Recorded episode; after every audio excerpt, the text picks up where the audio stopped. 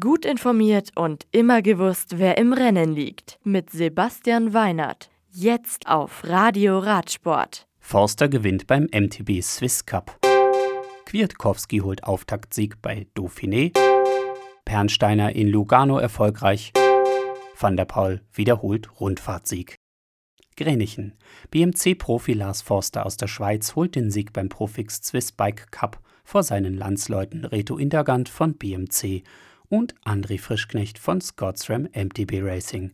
Bester Deutscher ist Georg Egger auf Rang 18. Weltmeister Nino Schurter wird Sechster. Valence. Der polnische Zeitfahrmeister Michael Kwiatkowski vom Team Sky gewinnt das Auftaktzeitfahren der Dauphiné Libéré in 7 Minuten und 25 Sekunden vor Lotto NL Jumbo-Profi Jos van Emden und Gianni Moscon, Team Sky.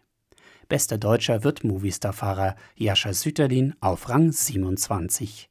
Das Auftaktzeitfahren über 6,6 Kilometer ist der erste Teilabschnitt der sehr bergigen, einwöchigen Rundfahrt. Eurosport 2 überträgt live.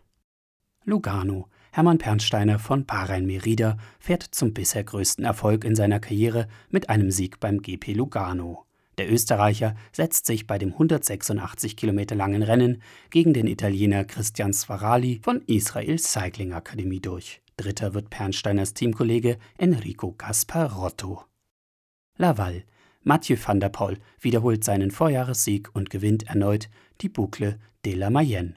Tagesschnellster ist Nasser Bohani von Cofidis vor Groupama FDJ-Fahrer Marc Sarrault und Rudi Barbier von AG2R. Das Radio für Radsportfans. Im Web auf radioradsport.de